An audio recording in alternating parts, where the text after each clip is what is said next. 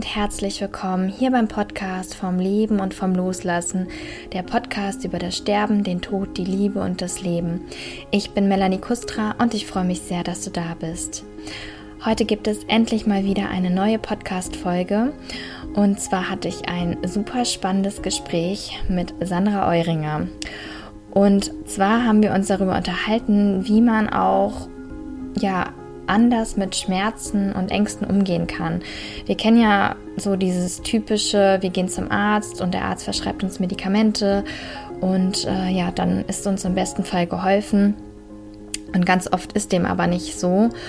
Und ähm, ja, der, von daher fand ich super spannend, tatsächlich mal von so einem alternativen Umgang auch zu erfahren, der total einfach umzusetzen ist und für jedermann auch möglich ist. Und ja, Sandra hat dies selbst erlebt aufgrund ihrer eigenen Erfahrungen, äh, die sie gemacht hat, hat sie sich dann äh, mit Yoga Nidra auseinandergesetzt und ähm, sie erzählt uns in dieser Podcast-Folge, was sich genau dahinter verbirgt und wie so ein nicht medikamentöser Umgang mit Schmerzen auch funktionieren kann.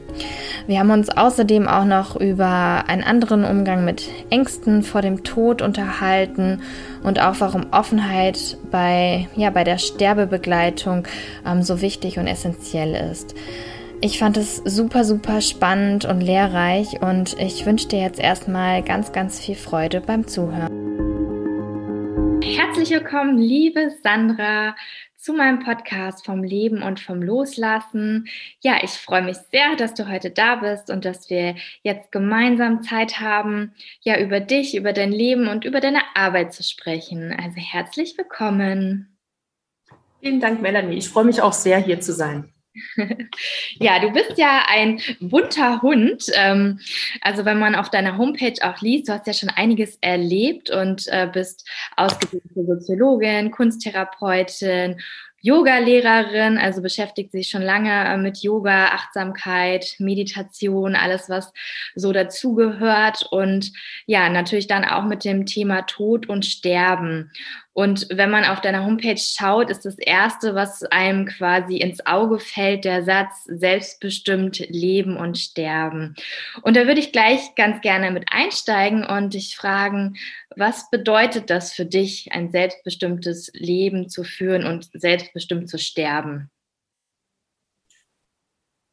Das ist eine sehr gute Frage, eine sehr umfangreiche Frage ich versuche mal jetzt erstmal intuitiv zu sagen, das Erste, was mir einfällt, ist wirklich im Jetzt zu sein. Egal, welche Situation auf mich zukommt, egal, was gerade passiert, dass ich in dem Jetzt, wo ich jetzt gerade bin, verbunden bin und mich da auch wohlfühlen kann. Also diese Gelassenheit zu haben, Dinge anzunehmen, auch wenn sie vielleicht gerade schwierig sind und mich dabei wohlfühlen zu können. Und ähm, es ist keine Selbstverständlichkeit im Leben aber es ist aber vor allem auch keine Selbstverständlichkeit, wenn wir uns mit dem Tod auseinandersetzen. Weil Tod ist leider immer noch ein Tabuthema für uns. Und wir können da aber einen ganz anderen Umgang mit lernen. Ich glaube aber, wir müssen ihn lernen, weil wir anders, wie soll ich sagen, wir sind unter anderen Bedingungen herangewachsen und wir haben einen anderen Umgang mit dem Tod gelernt, aber auch mit dem Leben. Also ich glaube,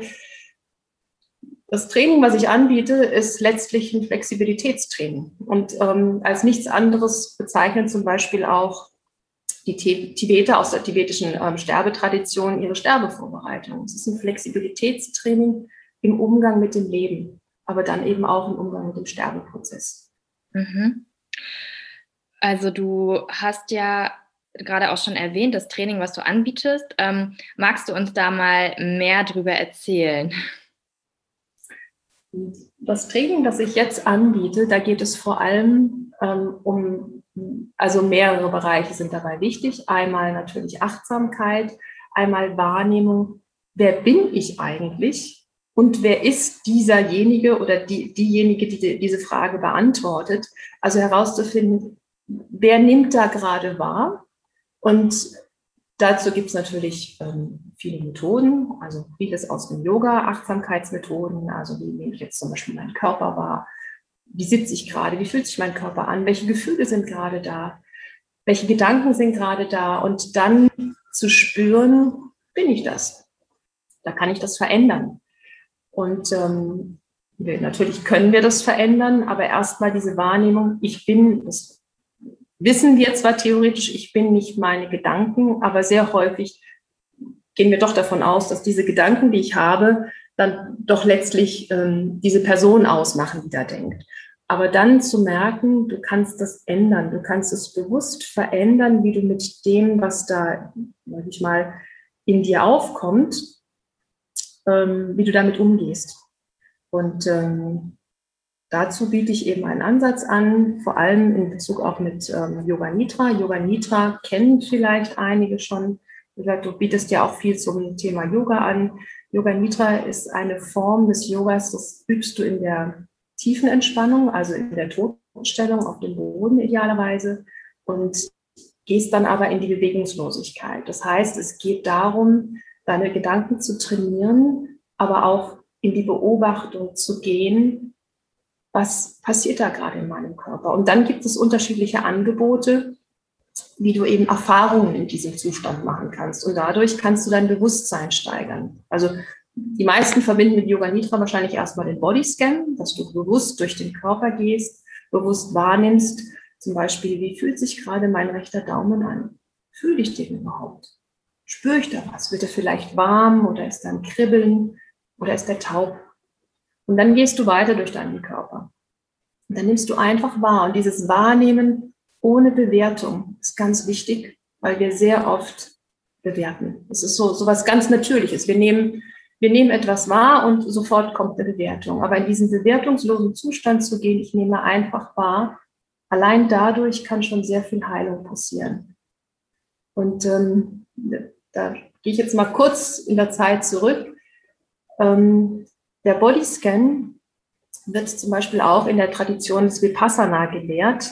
Und ich hatte nach, dem, nach meinem Abi die Möglichkeit, ein Jahr in Asien zu reisen und hatte da meinen ersten Vipassana-Kurs gemacht, ohne zu wissen, was da wirklich passiert. Und da habe ich zehn Tage lang quasi nur Bodyscan gemacht. Und die ersten drei Tage ähm, war die Anleitung, sich zum Beispiel nur auf dieses Dreieck zwischen Oberlippe und Nase zu konzentrieren. Und danach habe ich jedes Härchen gespürt. Und wenn du diese Achtsamkeit lernst und mit dieser Achtsamkeit durch deinen ganzen Körper gehst, nimmst du dich ganz anders wahr. Und ähm, dann kommen auch Dinge hoch. Also für mich war es damals so ein Aha-Erlebnis, dass ich in meinen Körper gegangen bin und plötzlich Erfahrungen hatte wie Schmerzen, die mir vorher nicht bewusst waren und mit denen einfach zu sein und die auszuhalten und dann zu merken, dass sie sich lösen. Also nach diesem ersten Kurs hatte ich so ein Glücksgefühl, das ich vorher noch nie kannte. Mhm. Und ähm, das ist eben ein Teil. Der Bodyscan ist ein wichtiger Teil in Yoga Nidra. Und dann gibt es eben noch andere Teile. Und dann aber die Möglichkeit, also wir können da auch gerne noch im Detail drauf eingehen, ähm, dass du dann in Chidakasha, Chidakasha kommt aus dem Sanskrit und das bedeutet quasi innerer Bildschirm, dass du da Erfahrungsangebote machst. Und da biete ich eben speziell in Bezug auf die Sterbevorbereitung Erfahrungsangebote an, wo es eben um die Auseinandersetzung zum Beispiel mit Ängsten geht oder eben auch um einen anderen Umgang mit Schmerzen. Okay. Oder eben auch die Verbindung mit Menschen, die vielleicht schwierig im Leben sind. Also da gibt es eben mehrere Möglichkeiten. Aber wenn du vorher diesen zum Beispiel Bodyscan gemacht hast, wenn du mit dem Atem gearbeitet hast, dann ist dein Bewusstsein in einem anderen Zustand und dein Körper reagiert anders. Das heißt, du bekommst Lösungswege, wie soll ich sagen, du bekommst sie, die tauchen in dir auf, zu denen du vorher keinen Zugang hattest. Okay, und was ist denn, wenn jemand jetzt noch gar nicht irgendwie damit in Berührung gekommen ist und dann im Sterben liegt? Ähm, hast du da Erfahrung gemacht dann mit jemandem, bei dem du dann erst auch Yoga Nidra angewandt hast? Äh, wie, wie, hat das funktioniert? Also der eigentliche Plan ist, dass, es, dass du es vorher machst. Der eigentliche Plan ist, dass du dich vorher darauf vorbereitest und nicht in der Extremsituation, weil dann sind die Ängste bei vielen akut, sondern dass du eben vorher lernst und idealerweise lernst du den Umgang und bist dann in der Begleitung mit jemandem. Das heißt, wenn du anders mit dem Tod umgehen kannst, weil du dich damit schon auseinandergesetzt hast, dann kannst du auch mit Menschen, die im Sterben sind, ganz anders sein. Du bist, du kannst dich einfach diesem Prozess öffnen und der Sterbende spürt es auch. Aber einem Sterbenden ähm, dieses Programm, sage ich jetzt mal, anzubieten, wäre, glaube ich, falsch. Der bräuchte in dem Moment einfach nur Präsenz. Und auch da gibt es Möglichkeiten. Also zum Beispiel, was sehr hilfreich ist, wenn du mit einem Sterbenden bist und die Art und Weise, wie derjenige oder diejenige atmet, einfach tönst. Du, du, bist, du verbindest dich über den Atem und hast dann quasi die gleiche Atmung wie derjenige, der im Sterben liegt. Und dann kann eine Verbindung wahrgenommen werden. Aber das ist jetzt zum Beispiel nicht das, was ich jetzt in meinem Programm anbiete. Das gehört vielleicht dazu als Angebot in der Begleitung. Aber im Prinzip geht es wirklich darum, dass du anders lernst, dich mit dem Leben zu verbinden und dadurch eben auch die Angst vor dem Tod verlierst. Mhm. Okay. Und du hattest jetzt auch erwähnt, ähm, dass, dass du Schmerzen wahrgenommen hast, die, die du davor noch gar nicht wahrgenommen hattest. Durch das Yoga Nidra, habe ich das richtig verstanden? Mhm. Also da ging es jetzt erstmal um die Passana. Also als ich eben nach dem Abi durch da in Asien gereist bin, habe ich diesen, diesen Kurs gemacht und ich saß da und das Spannende war, das war das Zentrum, das war damals neu entstanden in der Nähe von Kathmandu. Ich hatte noch eine Freundin kennengelernt, wir waren vorher trecken gewesen und haben gesagt, oh, wir machen jetzt den Kurs. Und das war wirklich absolut einfach. Die meisten, die daran teilgenommen haben, waren Einheimische. Und damals war die Anleitung lief ähm, über Kassetten. Also, eng, also und derjenige hat eben Englisch gesprochen und sein Englisch war ganz schlecht. Also es war für mich auch schwierig zu verstehen. Und dann bin ich eben zu meinem Ansprechpartner gegangen und habe gesagt, also ich bin mir nicht sicher, ich habe all diese Schmerzen und soll ich denn wirklich da sitzen und einfach nur beobachten, weil es geht eben darum, du gehst von deinem, du gehst durch deinen Körper und beobachtest. Und ähm, ich war dann an einem Punkt, wo ich hatte ja vorher schon angefangen zu meditieren und Yoga zu machen. Also das konnte ich, ich konnte sitzen ähm, und konnte das auch aushalten. Aber eigentlich geht es nicht ums Aushalten, sondern ums Sein. Aber dann fragte ich, ja, was mache ich denn da? Ich, und der hat mich nicht verstanden. Also das war, das war damals vielleicht aber auch mein Glück, weil dadurch habe ich ausgehalten, bin komplett in diesen Prozess eingestiegen, merkte, merkte irgendwann, während ich so meditierte, mir laufen ja die Tränen übers Gesicht und bin dann aber wirklich in dieses Bewusstsein gekommen, da sind so viele Schmerzen in meinem Körper gewesen, die ich nicht zugelassen hatte. Die waren da und die durften sich aber lösen, indem ich sie gesehen habe, aber einfach in dieser Achtsamkeit blieb. Das ist jetzt nichts, was ich jetzt meinen Teilnehmern empfehlen würde. Das war aber mein Zugang. Mein Zugang war wirklich in dieses Eintauchen und da bleiben. Meinen Teilnehmern biete ich eher an dieses ähm, Beobachten. Und wenn da irgendwas kommt, was schmerzhaft ist und wenn es zu viel wird, dann rauszugehen. Also vielmehr dieser liebevolle Zugang. Mhm. Es gibt ja viele Menschen, ähm, die, ja, die sich auch vor dem Tod fürchten und einfach da Ängste entwickelt haben, nicht nur vor dem eigenen Tod, sondern zum Beispiel auch vor dem Tod ähm, ja, enger Verwandten, äh, Freunde. Wäre Yoga Nidra da dann ein Ansatz, um mit diesen Ängsten zu arbeiten? Wenn Sie bereit sind, sich damit auseinanderzusetzen und zu sagen, ich möchte da einen anderen Zugang finden und ich merke, da habe ich eine Blockade und ich merke zum Beispiel, ich möchte den anderen begleiten, aber ich weiß gar nicht, wie ich es machen soll, auf jeden Fall. Und das darf man sich auch nicht so vorstellen, dass dann irgendwie da so äh, Schwere in den Kursen ist. Danach ist da ganz viel Leichtigkeit. Also da wird auch sehr viel gelacht, da ist ganz viel Verbindung da. Ganz einfach, weil wir uns dem Thema öffnen, aber auf eine Art und Weise, die Verbindung schafft. Und Verbindung schafft immer Leichtigkeit. Das ist das Schöne. Und das ist eben auch etwas, was ich mir wünsche, wenn das weiter verbreitet wird, dass zum Beispiel Kinder ganz selbstverständlich damit umzugehen lernen und diese Erfahrung auch machen. Und auch ähm, ein anderes Zusammensein erleben können. Also jemanden zu begleiten, der im Sterben ist, also auch über einen längeren Prozess hin, ist eigentlich eines der schönsten Geschenke, die wir haben können, weil der andere teilt etwas. Aber dieses Teilen ist nur möglich, wenn wir uns öffnen, wenn wir wirklich so authentisch sind und, und auch zulassen, oder sind Ängste oder da ist etwas ähm, in mir, das ich vielleicht vorher zurückgehalten habe, aber ich öffne mich. Und ähm, kürzlich ähm, hatte eine sehr gute Freundin von mir ihre Tante begleitet, die war jetzt schon über 90 Und wir haben telefoniert und sie meinte so, also sie hat dann auch ähm, eine Yogamatte neben sie, neben das Bett gelegt, einfach um bei ihr zu sein. Und sie meinte, nachdem sie gestorben war, lag sie da auf der Matte und war so erfüllt von Glück, dass sie dabei sein durfte und sie da begleiten durfte. Und dass es wirklich was sehr Schönes ist. Ja. Aber dazu gehört diese Offenheit, dieses, ja, ich lasse mich drauf ein und in Resonanz gehen. Sehr häufig passiert auch, wenn Menschen gestorben sind, dass die anderen, die sie begleitet haben oder die diesen Menschen nahestehen, in Resonanz gehen und dann noch was spüren. Ähm, und das war auch so was, ähm, das würde ich jetzt gerne noch erwähnen, als ich ähm, meine Nachbarin in, Australien eben begleitet habe, die mich eigentlich zu diesem Ansatz auch gebracht hat.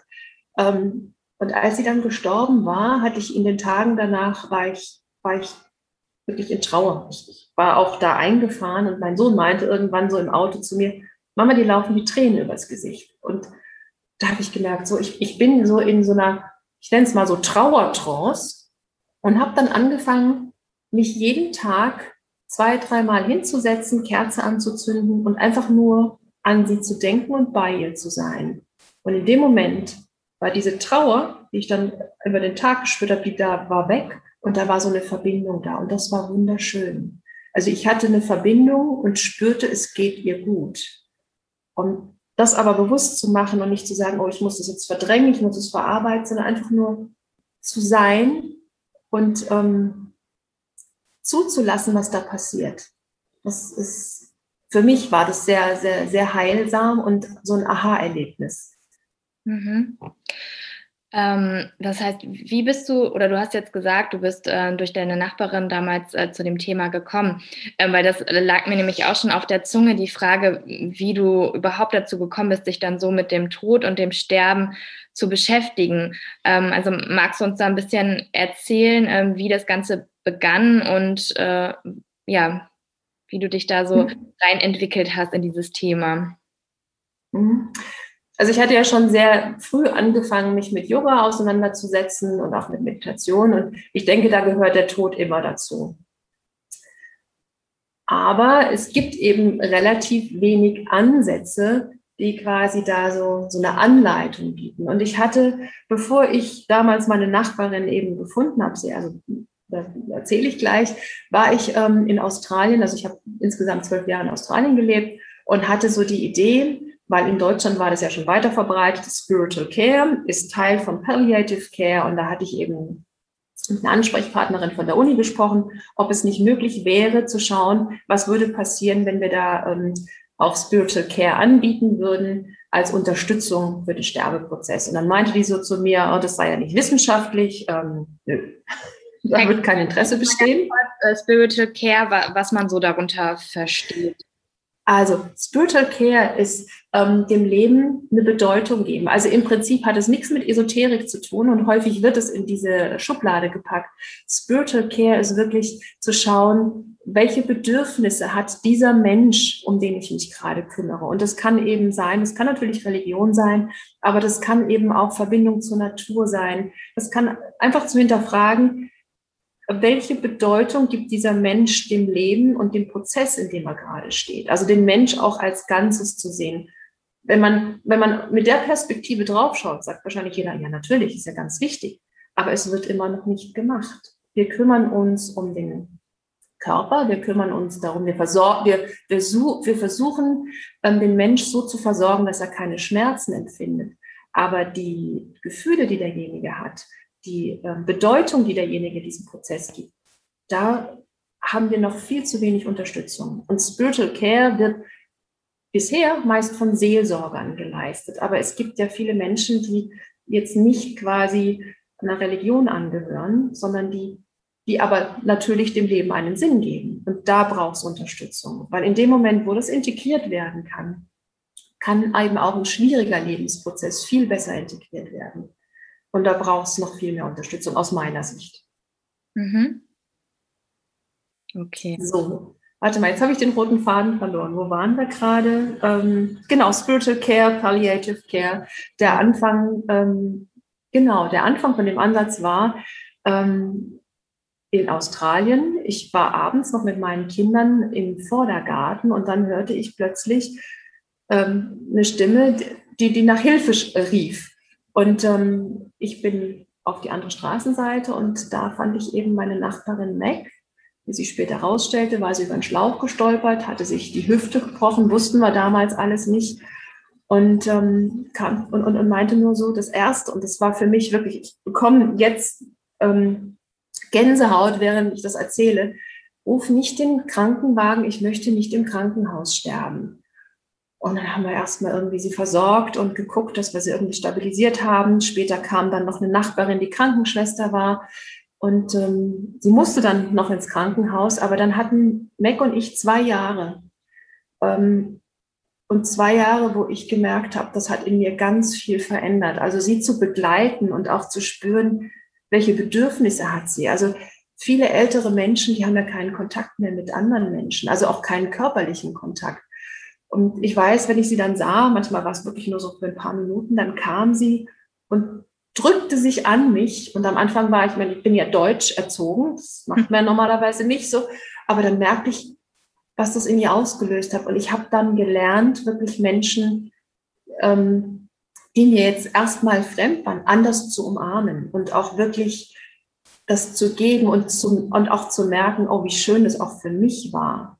Also mit Mac diesen Prozess ja, zu durchlaufen und da auch bei ihr sein zu dürfen. Das waren manchmal kurze Momente, manchmal länger. Und da war eben auch zum ersten Mal für mich so die Frage, so was kann ich denn tun, um mich auf meinen Tod so vorzubereiten, dass ich nicht von den äußeren Umständen abhängig bin. Und ähm, das finde ich ganz wichtig, weil wenn wir wissen, wie wir mit Schmerzen und Ängsten umgehen können, dann haben wir viel mehr Gelassenheit. Dann sind wir nicht mehr abhängig davon, oh, ist jetzt jemand da oder werde ich im Krankenhaus richtig versorgt oder können die mit meinen Schmerzen umgehen. Wenn ich weiß, dass was auch immer da kommt, ich damit umgehen kann, dann öffne ich mich Situationen ganz anders. Dann bin ich ähm, ein bisschen wie in diesem kindlichen Zustand des Experimentierens, des Forschens. Und ich glaube, wenn wir den behalten können, auch in schwierigen Situationen, dann ist es das Beste, was uns passieren kann, weil dann lernen wir selbst eben in schwierigen Situationen dazu. Ja, also ich frage mich aber trotzdem, also das klingt, das klingt ja so schön ähm, und so wünschenswert natürlich. Aber trotzdem frage ich mich, wie, wie funktioniert das dann? Heißt du wirklich, wenn man in dieser Situation dann auch ist, wenn man tatsächlich sehr, sehr starke Schmerzen auch hat und vielleicht auch dazu dann auch noch gerade äh, akute Angst, vielleicht ja tatsächlich dann auch zu sterben. Ähm, ja, was würdest, also du, du meinst ja, du weißt dann, was du tust, um damit umzugehen. Ähm, das heißt, wie, wie genau funktioniert das? Kannst du das nochmal so ein bisschen erklären? Mhm. Also äh, vieles habe ich auch einfach lernen müssen, sage ich mal. Also nachdem ich eben Mac begleitet habe, habe ich erstmal so gefragt, was gibt es denn da für Ansätze? Und ähm, da habe ich lange gesucht und habe dann auch irgendwann eben einen Bezug gefunden zu den ähm, Yoga Sutren und bin dann auch nochmal nach Indien gegangen, um mit einem Yogi da auch durchzugehen, weil die sind, es gibt sehr viele Übersetzungen von den Yoga Sutren. Die meisten sind, also eigentlich alle, die ich, die ich bisher kennengelernt habe, sind sehr schwierig. Das heißt, auch für unser westliches Denken schwer nachvollziehbar, was wird denn da eigentlich beschrieben? Was, was kann ich denn tun, um mein Bewusstsein auch zu steigern? Und das war für mich hilfreich, da einen, einen Yogi zu finden, der mich da auch begleitet hat und wo ich viele, wo ich auch diese Aha-Effekte spüren konnte, so, ah, jetzt habe ich einen Zugang. Aber dann hatte ich quasi einen theoretischen Zugang. Ich hatte auch Anleitungen, was kann ich machen, viel über den Atem. Aber ich glaube, und das sind so diese Puzzlesteine, die passieren, wo ich denke, da ist, da ist was am, am Entstehen, da habe ich keinen Einfluss zu, ich, Einfluss drauf, ich kann einfach nur tun, was gerade ist. Und nachdem ich aus Indien zurückkam, hatte ich kurz darauf eine sehr schwere Gehirnerschütterung. Und die war, also die war so extrem, ich war dann auch bei Spezialisten, dass ich ähm, meine Orientierung verloren hatte. Also ich saß dann irgendwann im Auto und merkte, okay, ich sitze hinter meinem Steuer, ich weiß nicht, wo ich bin, ich fahre auf einer Straße, ich denke, ich war da schon mal.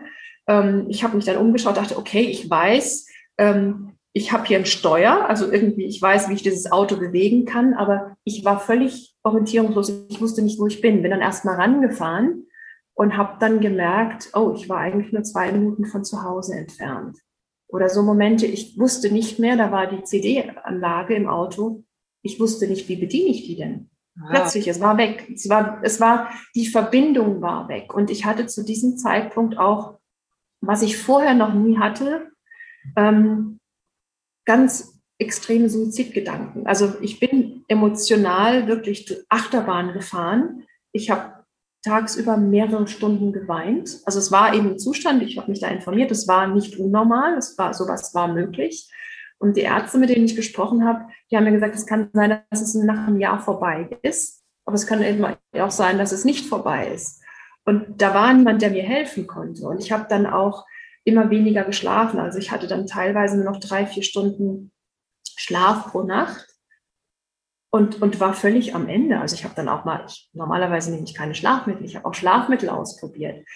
Und ähm, dann hatte eine Freundin, die ich eben auch in Indien kennengelernt hatte, hatte zu mir gesagt, probier Yoga Nitra aus. Und ähm, das hatte ich erst, also eine Aufnahme, die ich im Internet, Internet gefunden hatte. Und dann merkte ich, ich kam runter. Also es hatte dieser, da war dieser Bodyscan. Ich kannte das ja alles schon. Ja. Aber alleine nochmal in den Bodyscan reinzugehen, in die Situation, meinen Körper zu fühlen. Und ich hatte damals eben auch in der rechten Gehirnhälfte ein ganz starkes, dumpfes Gefühl. Also ich konnte das nicht wahrnehmen. Das war wie so ein blinder Fleck. Und ähm, ich merkte, mit Yoga Nitra kam ich weiter. Ich konnte dann ähm, nach kurzer Zeit fünf Stunden am Stück schlafen, was damals wirklich viel war. Und dann habe ich meine eigenen Aufnahmen gemacht. Dann habe ich mich da eingelesen und habe jeden Tag mindestens zweimal, ich sage jetzt mal, trainiert. Und jedes Mal, wenn ich wusste, da setzt ein bestimmtes Gefühl in meinem Kopf ein und ich wusste, danach würden Suizidgedanken kommen, habe ich angefangen, Yoga Nidra zu machen und bin da eingetaucht. Und ähm, das waren Erfahrungen für mich, wo ich merke, ich habe mich anders kennengelernt. Ich habe meinen Körper kennengelernt. Ich habe wirklich diesen Zustand erfahren, ich bin nicht meine Gedanken. Da kamen Gedanken, ähm, die waren schlecht für mich und die war ich nicht. Und ähm, das war eben auch eine Erfahrung, die dann dazu geführt hat, ich reagiere schon seit, ähm, seit Jahren immer ganz stark auf, auf chemische Mittel oder eben auch auf, ähm, also jetzt auf Spritzen, wenn ich irgendwie eine Zahnbehandlung hatte. Und ich hatte ähm, eine Kiefer-OP, die anstand. Und ähm, der Zahnarzt, ähm, das, der war noch relativ jung, ich habe ihm das beschrieben, habe gesagt, wenn ich jetzt irgendwie eine Spritze nehme, das bleibt in meinem Körper, ich kriege das nicht raus, ich möchte das mit Yoga Nitra machen. Und dann haben wir ausgemacht, wir probieren es und wenn es gar nicht geht, brechen wir das Ganze ab. Und ähm, ich habe dann, das Ganze ging 70 Minuten lang, also da wurde auch gefräst im Kiefer, komplett nur mit Yoga Nitra auf den Ohren gemacht. Und ganz kurz, wenn ich da unterbrechen darf, das heißt, du hast dir dann eine Anleitung von wem anders angehört. Nee, meine eigene. Das waren meine eigene. Die hatte ich, hatte ja wirklich vorher, ich hatte ganz viel experimentiert. Ich habe dann meine eigenen Aufnahmen gemacht. Ich wusste zwischendurch auch sehr gut, was wirkt, welche, ähm, welche Teile sind gut, wo komme ich irgendwie, wie kann ich da tiefer eintauchen. Und da ging es eben auch um, darum, dieses dumpfe Gefühl, was ich in meinem Kopf noch hatte, aufzulösen. Und da gibt es auch, das können wir auch später ähm, vielleicht nochmal, irgendwie kannst du da auch noch ähm, Infos anhängen. Es gibt zum Beispiel von Peter Levine, auch viele gute Bücher, Umgang mit Schmerzen. Also Peter Levine ist auch ein Arzt. Ähm, der, gibt, der bietet da auch viele Methoden an. Da habe ich auch einiges übernommen, eben in Yoga Nitra. Wobei, wenn wir das dann auch später wenn man sich das anschaut, gibt es die, viele von den Ansätzen, die er jetzt anbietet, gibt es schon seit hunderten von Jahren. Also in den alten ähm, Yoga-Anleitungen gibt es sehr ähnliche Methoden. Aber jetzt, um zurückzukommen, also quasi auf diese ähm, Kiefer-OP, ähm, das Spannende war in dem Moment, ähm, ich hatte gesagt, okay, ich mache das jetzt einfach mit Yoga Nitra. Und ähm, mein, mein Zahnarzt war, der merkte, okay, ich war völlig entspannt, also meine Hände lagen völlig entspannt, meine Füße waren entspannt und der fing da an, wirklich kräftig in meinem Kiefer zu, ähm, ja, wie soll ich sagen, ähm, tätig zu werden. Und ähm, dann zwischendurch wollte er mir irgendwann mal zeigen, was er da rausgeholt hat. Und dann dachte ich so, das wird jetzt zu viel und habe dann auch so, nee, das müssen wir jetzt nicht. Und ähm, hatte eben diese Erfahrungsangebote von einem Yoga Nidra, was ich vorher aufgenommen hatte. Und das Spannende war, das waren zwei Dinge. Da tauchte einmal, wusste ich, da taucht die Einleitung auf, dass ich während des Yoga Nidras in Yoga-Übungen gehe. Also so wie zum Beispiel, kennst du Sonnengebet? Und ähm, ich hatte das ja schon zigmal vorher gemacht. Aber er hatte da schon einen Teil aus meinem Kiefer entfernt. Und offensichtlich war das wirklich eine Belastung gewesen, weil in dem Moment, wo ich gedanklich in diese Yoga-Übung reingegangen bin, bin ich viel tiefer reingekommen. Und es war so ein Aha-Effekt, wo ich merkte, die Übung geht ganz anders als sonst. Und ähm, das andere war, dass ich wusste, oh, ich hatte völlig vergessen, da kommt eine Anleitung, da gehe ich eben durch meinen Kopf, weil ich eben die benutzt hatte, um eben auch ähm, in diese dumpfe Stelle in meinem Kopf zu gehen. Und dann merkte ich, wenn ich da jetzt reingehe und ich habe gerade diese Kieferbehandlung und ich gehe in die Schmerzen, die mein Körper da offensichtlich empfindet, dann gehe ich an die Decke. Also das heißt, da war kurz ein Moment der Panik und ich dachte, Mist, daran habe ich nicht gedacht, dass bei dieser Aufnahme eben auch diese bewusste Wahrnehmung des Kopfes dabei ist. Und dann schaltete plötzlich etwas in mir um und es war so, ich gehe jetzt in meinen Fuß. Das heißt, ich blendete für einen Moment die Anleitung aus. Also da ist irgendetwas in mir, was bewusst war, okay, das tut mir jetzt nicht gut. Und ich bin für diese paar Minuten in meinen Fuß gegangen, habe meinen Fuß wahrgenommen und in dem Moment, wo die andere Anleitung weg, weg war, bin ich wieder quasi in das Yoga Nidra übergegangen. Und das war eine Erfahrung, wo ich dachte so, da ist etwas passiert, da war ein Bewusstsein da, das hat einfach eingesetzt. Und danach bin ich nochmal für vier Wochen nach Indien gegangen und habe einen Yoga Nidra Kurs bei einer Lehrerin gemacht, die speziell sich dafür eben, die, die sich darauf spezialisiert hat, weil ich da Fragen hatte, wo ich dachte, wow, da ist was passiert, ähm, das konnte ich mir nicht erklären. Mhm. Und daraus hat sich dann eben auch vor allem der Ansatz Umgang mit Schmerzen ähm, entwickelt. Ich hoffe, das ist nachvollziehbar. Wow.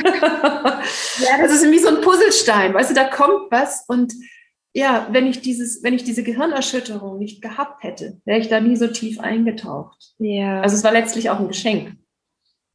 Ja, also ich habe mir das jetzt gerade vorgestellt, wie du das erzählt hast, ja, dass da jemand in, in meinem Kiefer rumbohrt ähm, und, und du das ohne Betäubungsmittel quasi ausgehalten hast. Also du hast dann keinen Schmerz gespürt die ganze mhm. Zeit. Ja, und das ist eben das Spannende. Ähm, wenn du dich ganz auf etwas fokussierst, dann ist alles andere weg. Also das heißt, du kannst da ähm, also du kannst quasi umfokussieren, wenn du Schmerzen hast. Das ist kurzfrist, kurzfristig, also gerade so wie wenn, wenn du eben eine Zahnbehandlung hast. Aber wenn es um die Auflösung von Schmerzen geht, von chronischen Schmerzen, dann musst du da eintauchen. Nur das Eintauchen wäre jetzt bei dem Zahnarzt nicht sinnvoll gewesen, weil da wäre ich wahrscheinlich erstmal an die Decke gegangen, weil das war ja extrem. Also der hat da wirklich gebohrt, der hat da Sachen rausgefräst. Ähm, und deswegen gibt es eben unterschiedliche Zugänge, wie du damit umgehst. Und das war so, also für mich auch wirklich so eine Erfahrung. Äh, in Australien, sage ich mal, ist der Umgang so zwischen Menschen etwas, wie soll ich sagen, ähm, wir, wir, haben nicht so viel, in Australien gibt es nicht so viel Distanz. Mich hat damals ähm, die Krankenschwester, die hat mich umarmt. Sie hat gesagt, sie hat sowas noch nie erlebt. Ähm, und das war für mich eben auch so eine Bestätigung, wow, wir haben da so viele Möglichkeiten. Und es ist ja, es ist etwas, was ich gelernt hatte. Das heißt, wenn ich das lernen kann, können das andere auch.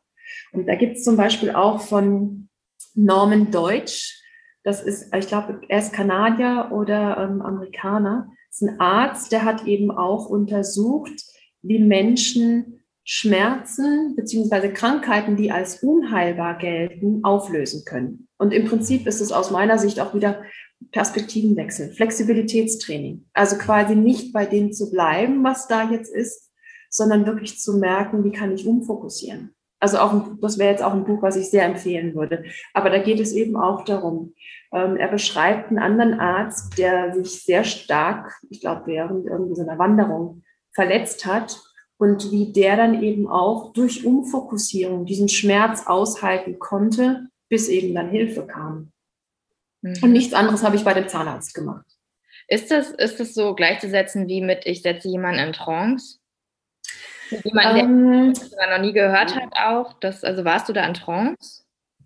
Ähm, ich, ich konnte komplett mit dem Zahnarzt kommunizieren. Ich habe, also der hat mit mir sprechen können. Also ich glaube, Trance ist ja oft in einem Zustand, da verlierst du den Bezug zu der Gegenwart. Aber es gibt eben auch, sage ich mal, wenn du eine Trance so beschreiben würdest, dass ein Teil von deinem, von dir, von deiner Wahrnehmung in einem anderen Zustand ist, aber du trotzdem noch eben in dieser Gegenwart, in der du eben auch bist, vollkommen kommunikationsfähig bist, dann ja, aber unter Trance wird meistens was anderes verstanden, glaube ich. Also, also man kann in eine, in eine, in eine Tanztrance gehen oder man kann eben auch in Hypnose in Trance versetzt werden. Ich denke, wichtig ist, dass du die Verantwortung für das, was in dir passiert, immer noch behältst und dass du den Bezug zu dem zu der anderen Wirklichkeit eben auch noch hältst. Hm. Hm. Hast du das denn danach dann nochmal angewandt? Also, oder wendest du das jetzt immer wieder an, wenn du jetzt zum Beispiel zum Zahnarzt gehst und weißt, es ja. wird ein Geburt oder sowas? Okay. Ja, ja, also ich, ja, ich habe dann auch hier in Deutschland, habe ich mit meinem Zahnarzt gesprochen und gesagt, also er kann sich da entspannen, er muss jetzt keine Angst haben, dass ich dann irgendwie zucke oder an die Decke gehe. Das geht alles. Und ähm, ja, die lassen sich dann drauf ein und ähm, sind dann meistens erstaunt. Aber das gibt es ja mittlerweile auch, die Angebote, dass Patienten in Hypnose versetzt werden. Nur ich glaube, es ist viel hilfreicher, wenn wir lernen, oh, wir können das eigentlich selbst machen. Wir brauchen nichts dazu. Wir brauchen nicht jemanden im Außen, sondern wir können das selbst trainieren. Und du hast ja auch zwei Kinder. Ähm, hast du denen das dann auch beigebracht? Also wenden die das auch selber an, wenn sie Schmerzen haben oder Ängste haben, vielleicht vor einer Prüfung oder sowas? Also ich habe das früher, als sie kleiner waren, habe ich ähm, auch so, so, Reisen angeboten, ähm, gerade wenn die Einschlafschwierigkeiten hatten und so. Und da hat es super geklappt. Aber jetzt sind, also mein Jüngster ist jetzt im Teenie-Alter, mein Ältester ist 20, da ist es absolut uncool. Also ähm, spannend ist, ähm, mein jüngster Sohn hat einen Freund in Irland und der hat jetzt mit, ähm, ja, der, der hat sehr häufig solche ähm, Angstzustände. Und ähm, der hatte dann eben meinen Sohn gefragt, ja, ob ich da nicht irgendwie immer helfen könnte und habe ich ein paar Sachen empfohlen. Und darüber hat dann mein Sohn gedacht, okay, wenn mein Freund mich schon fragt und das macht Sinn, dann könnte das ja vielleicht sogar was sein, was gar nicht so schlecht ist. Aber im Moment findet er solche Sachen eher uncool. Also das ist, glaube ich, auch das Teenie-Alter. Okay. Aber er, er, er, reflektiert zumindest drüber. Aber, yeah. ja. Was würdest du denn jemandem empfehlen, der jetzt auch zuhört und der bisher da noch gar keine Berührung zu hatte? Ähm, wie kann man da gut einsteigen, um dann auch irgendwann sich selbst zu befähigen, Yoga Nidra dann anzuwenden, um, um, ja, um in solchen Situationen keine Schmerzen zu empfinden? Mhm. Also es gibt ja ganz viele Angebote, auch zum Beispiel schon im Internet. Da kann man einfach mal schauen, wie wirkt es. Wobei, ähm, da würde ich auch vorsichtig sein, weil je nachdem, welche Anleitung da gegeben wird, können da auch Gefühle oder Zustände hervorgerufen werden, die nicht unbedingt erwünscht sind. Also ich glaube, es ist schon sehr hilfreich, gerade am Anfang ähm, Yoga Nitra Lehrer oder Lehrerin zu wählen, wo man weiß, okay, die wissen, worauf man achten muss. Ähm, zum Beispiel ist es so, ein wichtiger Teil in Yoga Nitra ist, dass du einen Entschluss für dich fasst wo du sagst, das möchte ich jetzt gerade verstärken. Also zum Beispiel, du hast eine Situation, wo du merkst, du fühlst dich nicht stark. Dann könnte zum Beispiel der Intent sein, oder das im Sanskrit sagt man Sankalpa, dieses Gefühl, ich bin stark. Und dieses Gefühl, ich bin stark, auch wirklich so im Körper zu empfinden, dass es jetzt empfunden wird. Also es geht um die, die Stärkung von Anlagen, die schon längst da sind, aber die in der Situation, wo sich derjenige gerade befindet, einfach hilfreich sind.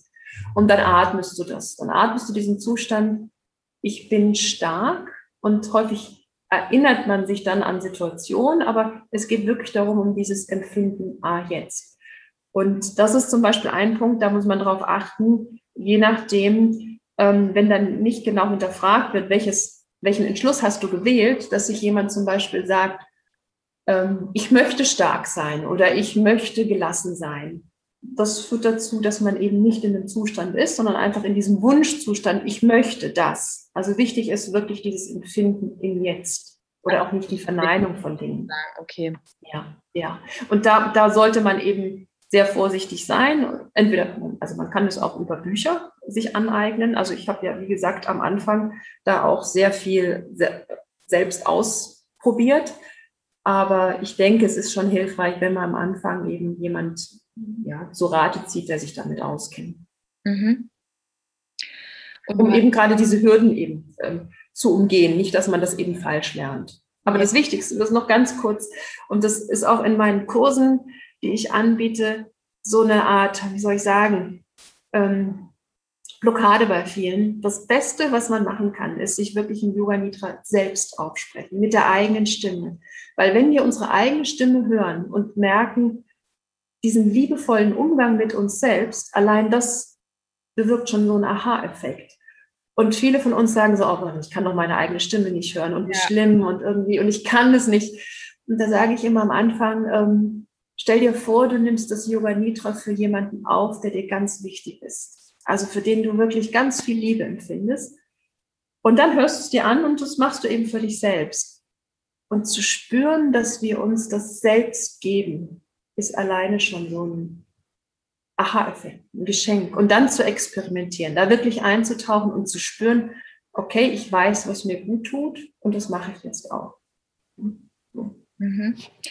Du hattest ja schon gesagt, dass jetzt das Yoga Nidra in Bezug auf die ähm, Sterbevorbereitung oder den eigentlichen Sterbeprozess für jemanden, der damit noch keine Berührung hatte, jetzt eigentlich nicht, nicht ratsam wäre. Wie ist das jetzt aber für dich persönlich?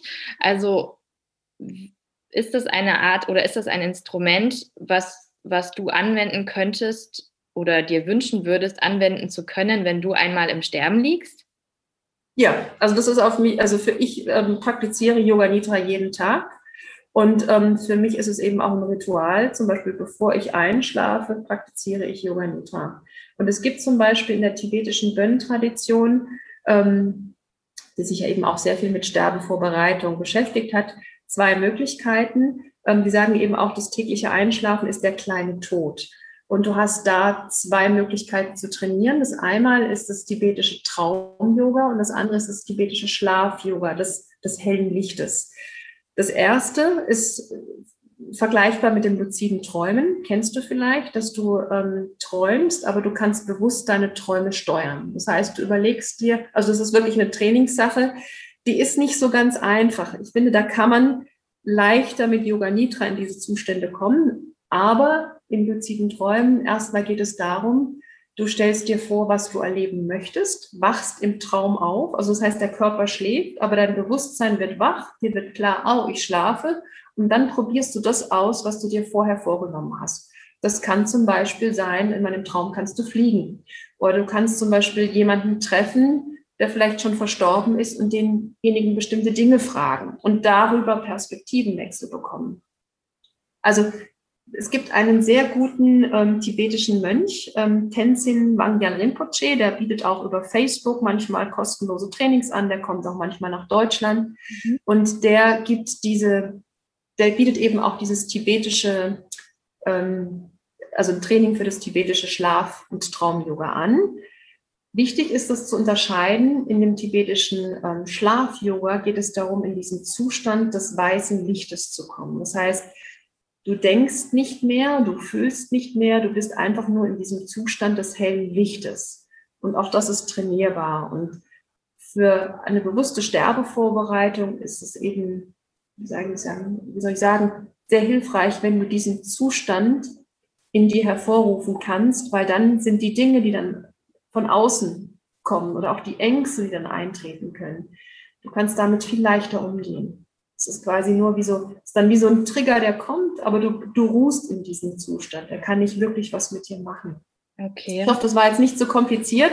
Es ist eben ein, eine Möglichkeit. Und du kannst eben, deswegen finde ich Yoga Nidra eben so hilfreich. Du kannst über Yoga Nidra stufenweise in diesen Zustand kommen. Und ich mache es eben sehr häufig so, dass ich mir eben eine Aufnahme, bevor ich schlafe, anhöre und da eintauche. Und dann kann ich eben auch vorgeben, mit welchem Zustand oder in welchem Zustand möchte ich einschlafen, weil das bestimmt dann natürlich auch, wie ich träume oder wie ich schlafe. Weil vielleicht, weißt du, hast du irgendein Problem am Tag und denkst so, oh Mist, ich, ich drehe mich da die ganze Zeit. Aber vor dem Schlafen ist es wichtig, dass das weg ist, weil sonst nimmst du das mit in deinen Schlaf und in, in die Entspannung. Und da gehört es nicht hin. Wow, also das heißt, du gehst gar nicht mehr einfach so ins Bett. Also, weißt du so. Nee. nee, nee, Bett ist wirklich, also Schlafen, das ist, ähm, das ist ein ganz, das ist ein Raum, mit dem du eben experimentieren kannst und wo du lernen kannst, wo du ganz viele Erfahrungen machen kannst, aber dich eben auch regenerieren kannst. Das ist ganz wichtig. Und seit wie vielen Jahren machst du das jetzt so, dass du so schlafen gehst? Also mit ähm, Yoga Nidra, so intensiv habe ich angefangen, eben nach meiner Gehirnerschütterung, die war im April 2010. Und seitdem mache ich das regelmäßig. Und, und inwiefern hat sich dein, dein Schlaf dadurch verändert oder auch deine, vielleicht deine Vitalität dann auch während des Tages? Also hast du da wirklich dann einen Unterschied dadurch gemerkt? Ja, das ist, also auch wenn du merkst, so tagsüber, wow, da ist jetzt gerade ganz viel und du musst präsent sein und du merkst, oh, jetzt ist irgendwie, ich bin an einem Punkt, wo ich nicht mehr kann. Ähm, also was ich dann mache, ist oft, ich habe so, so schnell Yoga-Nidras mir aufgenommen. Also viele gehen dann irgendwie so zwischen 10 und 20 Minuten und dann nehme ich mir die Auszeit und tauche da ein. Und danach geht's mir anders. Danach, danach bin ich wirklich geerdeter. Also ich merke dann auch immer sehr bewusst so, okay, jetzt ist gerade ganz viel, was passiert. Ich brauche jetzt mal ähm, diesen, dieses Eintauchen, diesen Schritt zurück und die Wahrnehmung nach innen gehen, in den Körper gehen. Ja, also das, das ist wirklich sowas, du, du kannst damit gut experimentieren und deswegen immer auch immer meine Anregung, ähm, am besten selbst aufnehmen, weil keiner weiß so gut, was du brauchst, wie du selbst. Und es gibt eben unterschiedliche ähm, Werkzeuge, die du anbieten kannst, auch zum Beispiel zur Bewusstseinssteigerung. Und da finde ich auch wieder die tibetische Gönn-Tradition sehr hilfreich, Angebote mit reinzunehmen, die es so bisher im klassischen Yoga Nidra, sage ich mal, nicht gibt. Oder eben auch von meiner ähm, Yoga Nidra-Lehrerin aus, aus Indien, die dann eben bewusst diesen Zustand des Chitakasha, also diesen inneren Bildschirm nutzt, um mit bestimmten Dingen zu arbeiten. Ob das jetzt Ängste sind oder ob das jetzt Anhaftung ist. Ähm, aus dem Yoga, im Yoga hast du ja eben fünf Zustände, die als schwierig betrachtet werden. Und das ist eben Egoismus, Ignoranz, Anhaften, also was wir nicht loslassen wollen, die Angst allgemein oder eben auch die Angst vor dem Tod. Und wenn du dann mit diesen Zuständen im Chidakasha arbeitest, kannst du ja, Perspektivenwechsel, sage ich mal, entspannt herbeiführen. Wow. also du hast mich jetzt echt neugierig gemacht. Ähm, das, das war mir gar nicht so bewusst, ähm, dass das so ein weites Feld ist und so viel Potenzial irgendwie in sich, in sich birgt. Also ich kannte Yoga Nidra ähm, jetzt von der Ausbildung, da hatten wir das ein paar Mal gemacht, so um in entspannten Zustand zu kommen. Aber dass man das jetzt tatsächlich dann auch nutzen kann, um um mit Schmerzen äh, anders umzugehen oder die im besten Fall sogar aufzulösen oder auch mit Ängsten, das war mir so tatsächlich gar nicht bewusst. Und nur nochmal fürs Verständnis, ähm, weil viele kennen ja zum Beispiel auch äh, so, dass man ähm, progressive Muskelentspannung oder sowas ähm, oder autogenes Training am Abend äh, sich nochmal irgendwie vorsagt. Äh, das habe ich auch mal gemacht. Ähm, also gedanklich quasi, mein Arm ist ganz schwer oder sowas. Ähm, beim Yoga Nidra ist es dann aber schon so gedacht, dass man sich immer eine Aufnahme anhört. Ist das richtig? Nein, du kannst es auch ohne Aufnahme machen. Ich empfehle die Aufnahme, weil ich finde, es ist deutlich einfacher, gerade zum Beispiel abends, ähm, wenn du dann einfach, wenn du weißt, es ist deine Stimme, du kannst dich drauf verlassen, du weißt genau, was da kommt, weil auch wenn jemand anders das aufspricht oder für dich spricht, wenn es neu ist, weißt du nicht genau, was kommt da. Also es kann auch immer sein, dass so ein Teil in dir ist so, okay, ich bin mal vorsichtig, was, ich will mich nicht darauf einlassen. Ähm, wichtig ist, ähm, du kannst auch selbst das so für dich verinnerlichen. Und das hatte zum Beispiel meine Yoga Nitra Lehrerin so angeleitet, dass du das nicht mehr selbst aufnimmst. Ich persönlich würde es aber empfehlen. Ich finde es viel einfacher. Ähm, Aber du kannst es für dich auch so verinnerlichen, dass du einfach in diesem Zustand bist, wo du bewusst bist und sagst, okay, ich gehe durch diesen ganzen Prozess durch. Wichtig ist beim Yoga Nitra immer wieder in diese Beobachterposition zu kommen. Du nimmst wahr und du nimmst wahr, dass du wahrnimmst. Und das ist wichtig. Also nicht nur quasi so etwas zu konsumieren, sondern in dem Bewusstsein zu sein, oh, ich mache etwas und was macht es mit mir? Mhm. Dann hast du auch eben, dann bist du eben in dieser Beobachterposition. Das heißt jetzt Menschen, die einfach sich ähm, auch eingehender mit ihrem eigenen Sterben auseinandersetzen wollen oder auch mit der Angst davor, äh, den würdest du dann grundsätzlich empfehlen, so früh wie möglich anzufangen mit Yoga Nidra. Ist das richtig? Mhm. Ja, also ich hatte in Indien ja auch dann einen Kurs gegeben und da hatte, das war, fand ich sehr schön und ich finde, das beschreibt es auch. Eine Teilnehmerin meinte dann eben auch zu mir, ähm, das war keine Sterbevorbereitung, das war eine Lebensvorbereitung. Ähm, weil sie hatte eben auch chronische Schmerzen und sie hat zu mir gesagt, sie hat einen anderen Zugang gefunden. Und genau darum geht's. Und ähm, das Wichtige ist eben was, und das finde ich, das finde ich einfach, wie soll ich sagen, so wichtig, dass wir merken, wir haben dieses Potenzial, wir sind nicht vom Außen abhängig, sondern wir können das selbst erlernen und dann wissen wir auch selbst, was wir brauchen und was uns gut tut. Also ich habe zum Beispiel am Anfang auch ganz viel damit experimentiert. Ähm, also ich beschäftige mich seit Jahren mit, ähm, mit Zen und in Zen gibt es ja die Koans. Das sind Geschichten, die, wenn, sage ich mal, wenn wir die durchdenken, dann machen die absolut keinen Sinn. Aber wenn wir uns drauf einlassen, da entsteht plötzlich eine Erfahrung. Und ich hatte Koans, wo ich merkte, ich verstehe sie nicht, ich, ich komme nicht weiter und habe dann zum Beispiel experimentiert und habe ähm, die mit ins Chilakasha genommen. Also ich war dann quasi, ich war durch den Bodyscan durch, durch die Atemübungen ähm, und war in einem Zustand, wo ich merkte, ich bin einfach so in diesem Dazwischen. Ne? Also ich, ich war noch wach, aber mein Körper war schon völlig entspannt und habe mir dann eben vorher aufgesprochen, diese Koans angehört und merkte, da war plötzlich ein Zugang da. Also da kann man ganz viel experimentieren oder eben auch Weisheitslernen, ähm, wo du sagst, ja, da habe ich, hab ich einen Zugang, die, die unterstützen mich, die helfen mir, die bieten mir ein Tor zu einem anderen Bewusstsein, die damit reinnehmen und zu schauen, was macht es mit dir. Mhm. Ja, wie spannend. Wow, also vielen lieben Dank äh, fürs Teilen deiner, deiner Expertise. Und ähm, du hattest jetzt ja schon zwei Bücher auch empfohlen.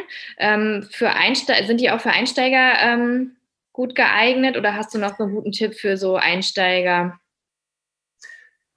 Also ich habe einen guten Tipp, aber der ist noch nicht veröffentlicht. Ich hatte damals, aber da bin ich jetzt auch dran. Ich habe damals ein Manuskript geschrieben auf Englisch, weil ich habe ja die ganze Zeit in Australien gelebt und irgendwie war es für mich jetzt auch zwischendurch schwierig, die Anleitung dann plötzlich auf Deutsch zu geben. Also das heißt, im Moment ist es noch auf Englisch, aber da bin ich jetzt auch dran. Da habe ich eben auch quasi die 196 Sutren von, von Patanjali anders zusammengefasst, um da einen leichteren Zugang zu geben und habe eben auch, ich glaube, es sind zwölf Anleitungen von Yoga Nitra als, als ähm, Anregungen gegeben zu unterschiedlichen Zuständen, wo es gerade eben darum geht, einen anderen Zugang mit dem, mit dem Tod zu finden. Aber ich hoffe, das bekomme ich dieses Jahr eben auch noch auf Deutsch veröffentlicht. Da bin ich dran. Und ansonsten es gibt im Moment ganz viele, ähm, auch zu Yoga Nitra, Bücher, also Anleitungen. Ich schaue gerade, genau, ich hatte hier ein paar Bücher mal mitgenommen. Ich glaube, es gibt es bisher nur auf Englisch, aber ähm, Yoga Nitra von Swami Satyananda Saraswati. Ähm, das war für mich quasi, das ist hier so, das, du kannst es jetzt hier sehen, das ist ja. das blaue Yoga Nitra Buch. Ähm, da sind sehr viele Anregungen dabei. Da sind auch wissenschaftliche Untersuchungen dabei, was alles gemacht wurde, wie man zum Beispiel im Yoga Nidra Zustand besser Sprachen lernen kann. Das fand ich sehr hilfreich. Und damit habe ich quasi am Anfang mein, meine ex ersten Experimente gemacht. Ähm, aber ich denke, das gibt es nur auf Englisch. Ansonsten, also ist natürlich auch mal eine Möglichkeit zu sagen, ne, ich schaue einfach mal, was gibt es denn auf YouTube? Da gibt es ja auch ein ähm, also, also ich 20, 30 minütige Yoga Nidras zu schauen, wie sind die, wie wirken die Stimmen auf mich. Aber wie gesagt, ähm, das Beste, was man eigentlich machen kann, ist sein eigenes Yoga Nidra entwickeln. Ja. Und wann gibt es einen Kurs von dir? Ähm, ich hatte ja jetzt, bevor ähm, Corona ausgebrochen ist, auch auf der Palliativstation ähm, für Mitarbeiter einen angeboten. Der wird hoffentlich fortgesetzt. Und ansonsten bin ich jetzt auch mit einer Freundin dran, ein, allerdings auch auf Englisch, einen Online-Yoga-Nitra-Kurs zur Sterbevorbereitung vorzubereiten. Aber es ist geplant, dass wir da auch was auf Deutsch machen. Es ist im Werden. Also wer Interesse hat, kann sich gerne bei mir auch einfach mal melden, E-Mail schicken und ähm, wenn es da irgendwelche Fragen gibt. Also ich biete natürlich auch ähm, ähm, Coaching-Sessions an, je nachdem. Also wenn es da spezielle Fragen gibt, das ist das können wir auch online machen und irgendwann ist Corona auch vorbei und dann ja, kann das auch wieder im Direktkontakt stattfinden. Ja, sehr schön. Also deine Homepage werde ich auf jeden Fall in den Show Notes verlinken, genauso wie deine ähm, vielen Buchtipps, die du uns gegeben hast. Und ja, dann ja, bleibt mir jetzt nichts anderes übrig, äh, als mich zu bedanken bei dir für das Teilen äh, deiner Erfahrungen und deines Wissens. Und äh, du hast mich ja wirklich sehr neugierig gemacht, ähm, da tiefer einzusteigen ins Yoga Nidra. Und ich würde mir wünschen, dass das einfach auch noch viel bekannter auch wird und mehr Menschen da einen Zugang zu bekommen, weil wenn das tatsächlich so ist, wie du das ja beschrieben hast, was ich ja auch überhaupt nicht anzweifle, dann ist es ja, ja, also es ist ja sowieso schade, dass man das bisher noch gar nicht so wirklich kennt, ja, dass das nicht mehr Leute auch auch so anwenden. Und ähm, ja, ich finde es einfach grandios zu wissen, dass es noch Alternativen gibt zu so den klassischen Schmerzmitteln oder so, ja. Ähm, und von daher, ja, vielen lieben Dank. Danke auch dir für die Einladung und für das Gespräch. Sehr gerne. Bis bald. Ich hoffe sehr, dass dir die Folge gefallen hat und dass du vieles Hilfreiches für dich mitgenommen hast. Und wenn dem so ist, freue ich mich natürlich über eine positive Bewertung auf iTunes. Das hilft mir, dass noch mehr Menschen auf diesen Podcast ähm, aufmerksam werden. Und natürlich darfst du die Folge auch sehr gerne an deine Freunde oder an deine Bekannten weiterleiten. Und äh, schreib mir auch gerne, wenn du Yoga Nidra ausprobiert hast, was für Erfahrungen du gemacht hast. Ich freue mich sehr von dir zu lesen. Und ja, alle Informationen zu Sandra und zu ihrer Arbeit verlinke ich dir in den Show Notes, genauso wie alle wie die ganzen tollen Bücher, die sie auch genannt hat. Und ja, ansonsten freue ich mich, wenn wir uns das nächste Mal hier wieder hören. Und bis dahin wünsche ich dir alles, alles Liebe.